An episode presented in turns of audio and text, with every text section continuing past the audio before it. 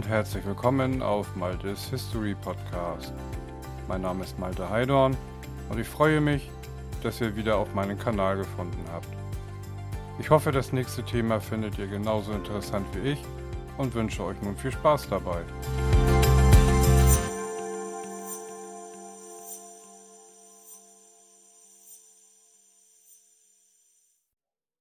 Großer Bauernkrieg. Der Verlierer wurde an einen Baum gekettet und zu Tode geröstet. Als Feldherr des Schwäbischen Bundes zog Georg III. von Waldburg-Zeil im Mai 1525 gegen die aufständischen Bauern. Bei Böblingen sah er sich einer Übermacht gegenüber, aber seine Söldner verfügten über Hakenbüchsen und leichte Kanonen. Die Waldburger führten das Amt, das ihnen Ende des 13. Jahrhunderts verliehen worden war, sogar im Namen. Truchsess. Das war an den Höfen des Mittelalters der Chef des Trosses, also auch der Küche. Damit kam ihm die Aufgabe zu, als Aufseher über die fürstliche Tafel zu wachen. Die Waldburger brachten es sogar zum Reichstruchsess, weil sie das Erzamt am königlichen Hof innehatten. Georg III. von Waldburg-Zeil 1488 bis 1531 machte sich jedoch weniger durch seine Küchenorganisation einen Namen als durch seine Kriegsführung.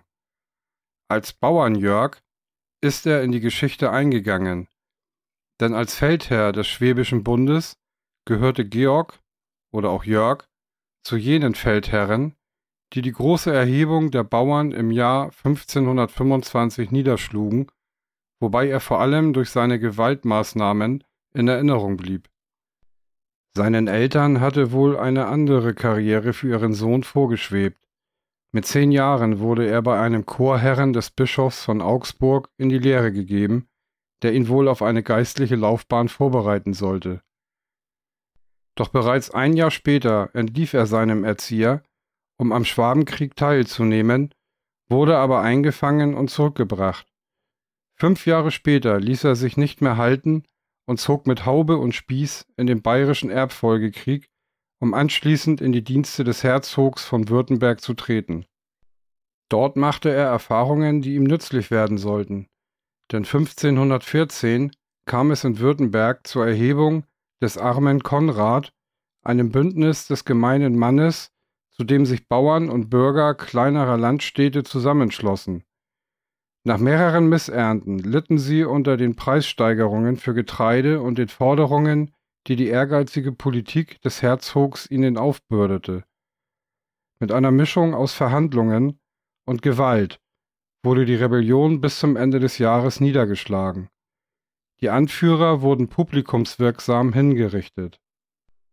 Anschließend trat Georg in die Dienste Kaiser Maximilians I. ein, kämpfte für ihn in Italien und fand schließlich als Feldherr des Schwäbischen Bundes einen Posten, den er für seinen Rang und seine Talente gemäß erhielt. Ausgerechnet die Territorien des Bundes, zu dem sich zahlreiche Fürsten, Grundherren und Städte im Südwesten des Heiligen Römischen Reiches zusammengeschlossen hatten, wurden zu einem Zentrum des großen Bauernkrieges. Vom Elsass über Schwaben bis nach Franken und Thüringen fanden die Bauern zu Bünden oder Haufen zusammen, um mit Verweis auf das reine Evangelium eine Verringerung der Abgaben und die Verbesserung ihrer Rechte zu fordern. Zulauf erhielten sie durch Angehörige der städtischen Unterschichten, entlaufene Mönche und Knappen die volkssprachliche Botschaft der Reformatoren, dass Jesu doch Nächstenliebe, Armenfürsorge und Gleichheit im Gebet gefordert habe, gab dem Bauernprotest die bislang fehlende Durchschlagskraft. Nicht von ungefähr wurden Martin Luther und Philipp Melanchthon in den zwölf Artikeln angerufen, die Vertreter der Baldringer, Allgäuer und Bodenseer Haufen Anfang 1525 in Memmingen verabschiedeten. Die darin formulierten Forderungen nach Aufhebung der Leibeigenschaft, Erweiterung der Gemeinderechte, Mäßigung der Abgaben, Freigabe von Jagd und Fischerei sowie die freie Pfarrerwahl erlebten 28 Auflagen und wurden zum Manifest der Erhebung. Darin wurden die Gemäßigten, die zunächst auf Verhandlungen setzten, bald von den Radikalen überspielt. Dass die Bauernhaufen weite Gebiete unter ihre Kontrolle bringen konnten, verdanken sie der Schwäche ihrer Gegner.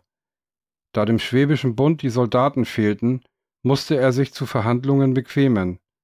Das änderte sich, nachdem Kaiser Karl V. im Februar mit seinen oberdeutschen Landsknechten Franz I. von Frankreich bei Pavia geschlagen hatte. Georg von Walburg-Zeil rekrutierte unter den zurückkehrenden Söldnern mehrere tausend Mann. Zwar war seine Truppe den Bauern zahlenmäßig weit unterlegen, aber sowohl Ritter als auch Landsknechte waren kampferfahren, verfügten über gute Waffen, darunter Hakenbüchsen und leichte Geschütze, und waren es gewohnt, taktische Manöver durchzuführen.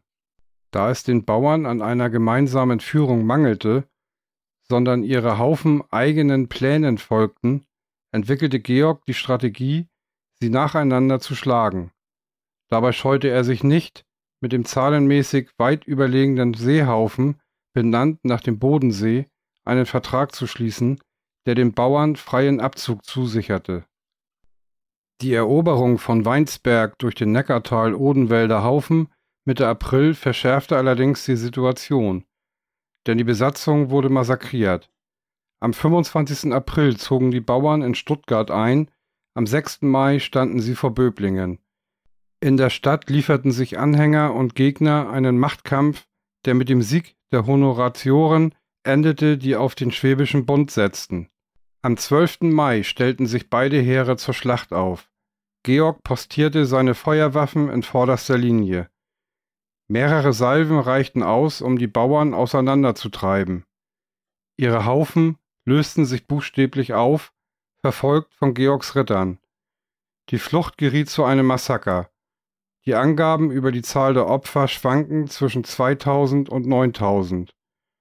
Auf unserer Seite haben wir, Gott sei Lob, nicht viel Verluste zu verzeichnen und unser Sieg ist so vollständig, dass wir in dieser Gegend keinen Widerstand mehr zu gewärtigen haben, teilte Georg seinen Auftraggebern mit.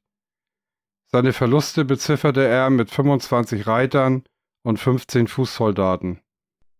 Unter den Gefangenen war auch der Pfeifer Melchior Nonnenmacher, der das Massaker von Weinsberg musikalisch begleitet hatte. Georg ließ ihn an einen Baum ketten und bei lebendigem Leib zu Tode rösten. Das wurde zum Vorbild für weitere Hinrichtungen von Bauernführern. Nur drei Tage später wurden die Aufständischen bei Frankenhausen in Thüringen entscheidend geschlagen, kurz darauf die des Elsass bei Schlettstadt. Bei Königshofen fügte Georg den Bauern Frankens Anfang Juni die entscheidende Niederlage bei.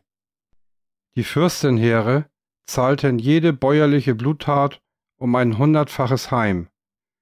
Das machte Georg zum Bauernjörg, Kaiser Karl V. beglückwünschte ihn dafür.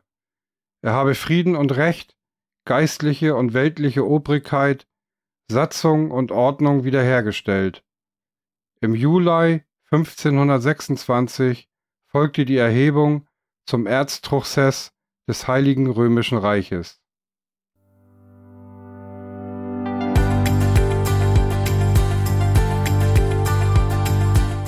So, das war's mal wieder von mir. Vielen Dank fürs Zuhören.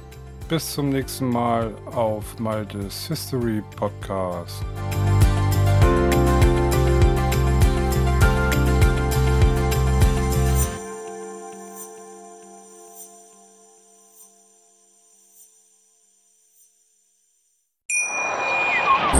Schatz, ich bin neu verliebt. Was? Da drüben. Das ist er. Aber das ist ein Auto. Ja, eben. Mit ihm habe ich alles richtig gemacht. Wunschauto einfach kaufen, verkaufen oder leasen. Bei Autoscout24. Alles richtig gemacht.